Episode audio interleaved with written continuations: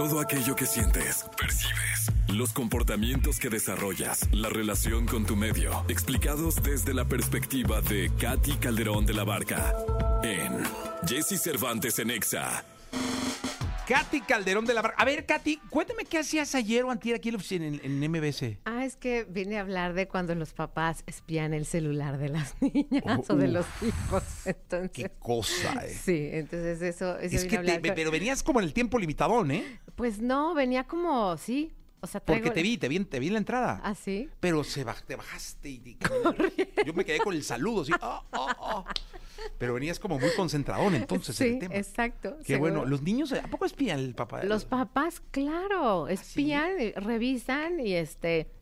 Hace poco ahí me decía un, un papá que se había encontrado un, los datos de que su hija embarazada, ¿no? Otros papás Órale. encontraron que había pues un tema de... Sexting, seguro. Bueno, sexting, por supuesto que sí. Un papá me decía, ¿sabes qué? Quería hacerlo, pero nada más de imaginarme lo que me voy a encontrar, prefiero no hacerlo. Pues sí, mejor cancela el celular. No, no es cierto. Oye, vamos a hablar de los celos. Ok, De- ok. de- ¿Por qué no pusieron la de Daniela Romo, eh? La de celos de tu vaca. No, ya, ¿para qué? O sea, era cuando, cuando estaba entrando la sección.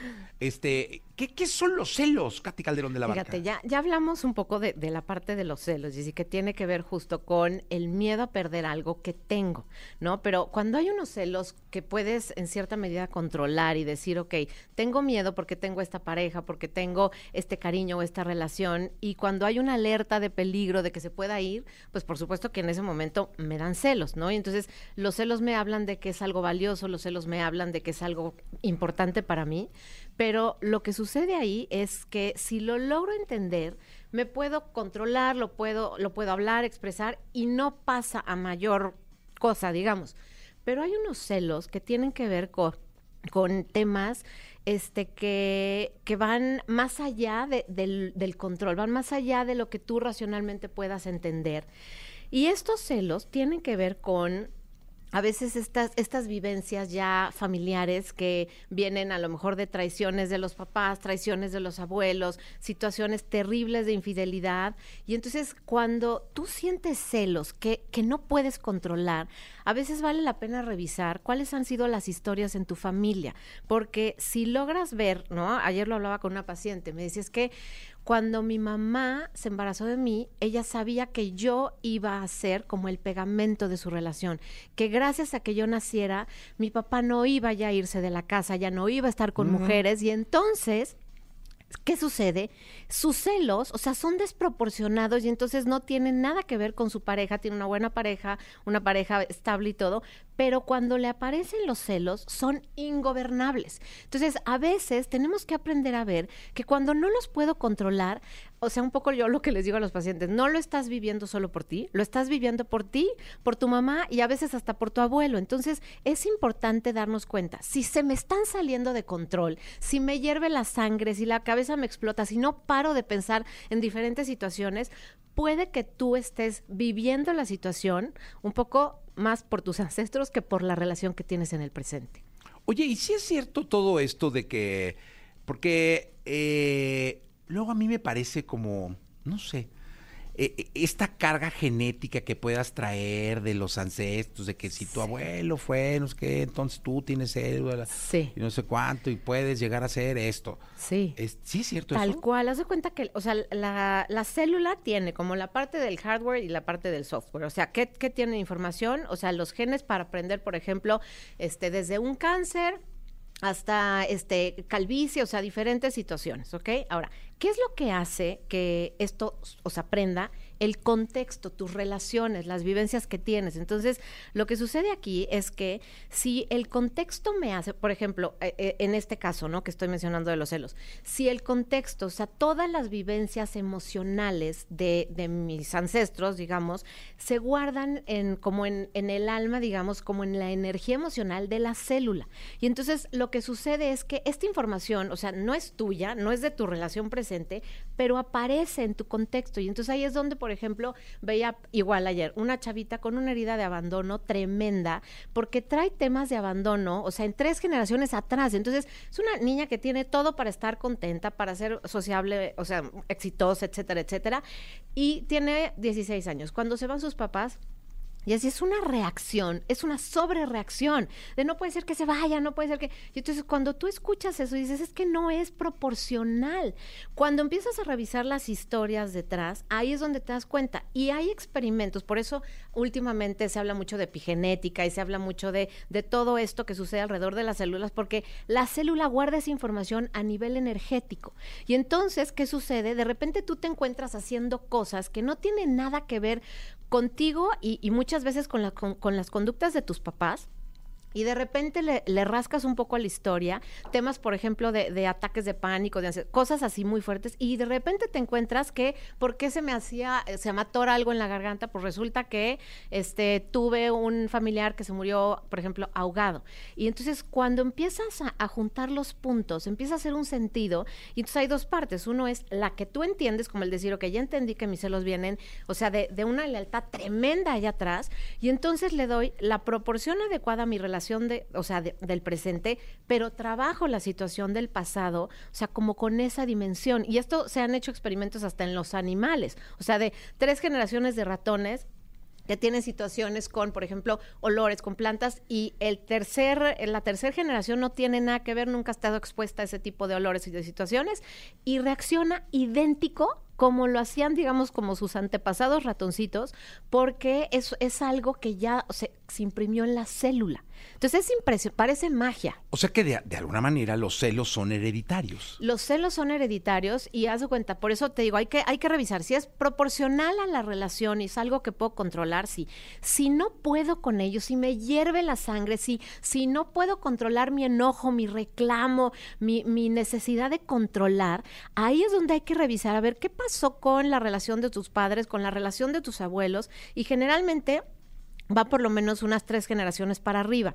Cuando tú empiezas a ver ahí, entonces te das cuenta si hay traición, si hay infidelidad, si hay abandono, en ese momento le vas a dar, o sea, le vas a dar la carga real a tus celos que tiene que ver totalmente con otras historias y como te digo, o sea, tienes hoy una relación en el presente estable y todo y le avientas todo el dolor, toda la traición, toda la basura que vas cargando a una relación que no le corresponde. ¿Me explico? Porque si alguien te traicionó en esta, o sea, digamos, en tu vida y en tu historia, pues lo trabajas, pero ya sabes que tiene que ver con el pasado, no tiene que ver con la relación del presente. Oye, pero eh, el, el, celo es inseguridad, es miedo. Sí, es ese miedo. El, es traición. Es miedo a perder algo que para ti es valioso y entonces no, o sea, no quieres perder eso que es valioso Oye, para pero ti. por ejemplo, cuando ya te fueron infiel, ¿no? Sí. Ya no hay manera. Tú ya te Sí. diste cuenta. Sí. Ya no hay cómo. Sí.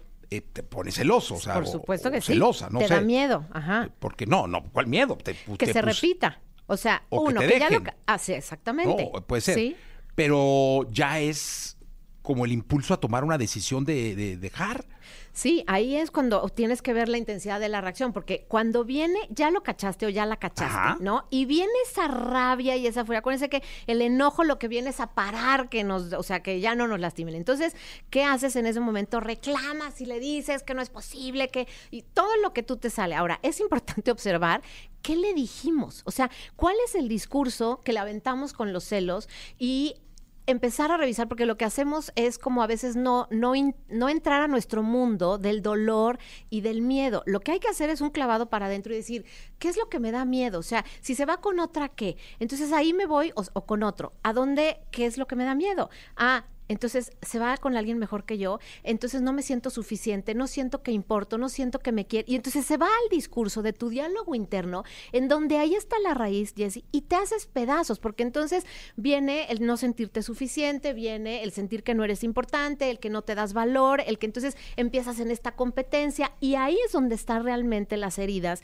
que se tienen que sanar. Pero como nos quedamos con toda esta furia y lo hacemos acerca de la otra persona, el malo, tú me hiciste y tú me haces que me duela, entonces ahí no lo vamos a resolver porque estamos tratando de cambiar al otro. Donde se resuelve es viendo todas estas inseguridades, heridas que yo traigo, y ahí es donde te das cuenta, a veces no es proporcional mi reacción, y por eso tenemos que ver de qué me habla mi reacción, qué tan fuerte se me calienta la sangre, la cabeza, qué tantas cosas le dije, le grité, le reclamé, ¿no? Porque ahí es donde te vas a dar cuenta si, si tiene que ver con algo que ya viviste en esta, en esta relación, en esta vida, si tiene que ver con algo fuera de lo normal, o sea, pánico a que me dejen de querer o pánico a que me abandonen. Si de adulto crees que te pueden abandonar, esta es una herida de niño, porque a los adultos nadie nos abandona.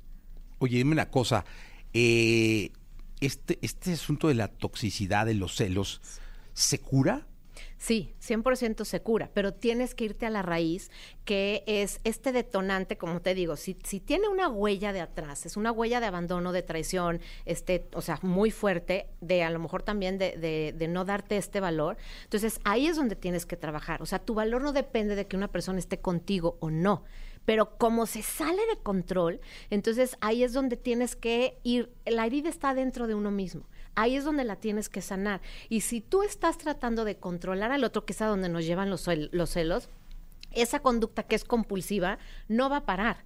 Por eso no se trata del otro, los celos se tratan de uno mismo. Aunque te hayan puesto el cuerno, aunque se hayan ido con alguien más, o sea, si tú sigues repitiendo eso en tu cabeza, te vas a seguir diciendo que no eres suficiente, que te cambiaron por otra, vas a tener una herida de autoestima el resto de tu vida. A que si tú dices, a ver, se fue por las condiciones que tienen que ver con su vida, con su historia, yo tengo que saber que mi valor es mío por quien soy, por lo, por lo que a mí me ancla como persona en mi identidad. Pero ese es el trabajo que realmente te rescata de los celos. Si tú no haces trabajo interior, los celos nunca se van a ir de tu vida y, y vas a ser prisionero o prisionera de los celos el resto de tu vida. Y vas a tener, o sea, a tus relaciones llenas de esa parte tóxica, como decimos, la toxicidad es el cortisol y la adrenalina que te acaban enfermando. Oye, ¿cuáles serían tres puntos que nos pudieras eh, dejar en la mesa para poder controlar los celos? Fíjate, lo primero es, métanse a revisar, o sea, la intensidad emocional y el discurso de los celos. O sea, ese es ¿Cómo, paso cómo uno. hacerlo? Es decir, O sea, ¿cómo mido mi intensidad emocional? Sensaciones en el cuerpo. Que el volumen de mi voz, el, la- el cambio de la temperatura, los movimientos que hice, cómo gesticulé, o sea, esto que yo expresé, o sea, que del 0 al 10, ¿qué tan intenso fue? O sea, si fue 12 o 13, ojo, tienen que hacer un trabajo muy fuerte. Entonces, a nivel de sensaciones, ¿no? Y el discurso, ¿qué fue lo que dije? ¿Qué reclamé? ¿No? Y entonces, es, esa es una, una parte que tiene que ver con, con el principio, es la aceptación de esto. Ahora, número dos, ¿dónde está esa herida? ¿Qué me hace sentir? ¿Qué me hace pensar los celos de mí? Que no soy suficiente, que entonces ahí es donde te vas a dar cuenta que es lo que, o sea, lo que te lleva a la raíz de la herida. Y número tres, empezar a, a ver en primera persona, o sea, yo quién soy en la relación, cuáles son las cosas que me hacen valiosa, cuál, y a lo mejor ahí es donde nos damos cuenta, Jessy, que no encuentro mi valor. Ahí se van a dar cuenta, necesito una terapia, necesito trabajar en mí, porque si yo no encuentro el, o sea, no encuentro cómo llenar ese vacío a, a menos de que tenga una persona que lo llene por mí, necesitan hacer un trabajo de autoestima porque entonces siempre van a ser dependientes emocionales y eso es lo que necesitamos, o sea, lo, lo que va a erradicar esta, estos celos ingobernables o estos celos incontrolables. Ok. Eh, Katy, muchas gracias. Gracias, mi Jessy. ¿Dónde te pueden localizar? Les dejo mis redes sociales, es arroba Katy C. La Barca, Katy se escribe C-A-T-H-Y, Katy C. La Barca, en todas las plataformas. Nos vemos. Gracias, Katy. 8 de la mañana, 27 minutos. Hasta por la mañana, Morad y Manuel Carrasco. Aquí en XFM. Que tengas un extraordinario jueves.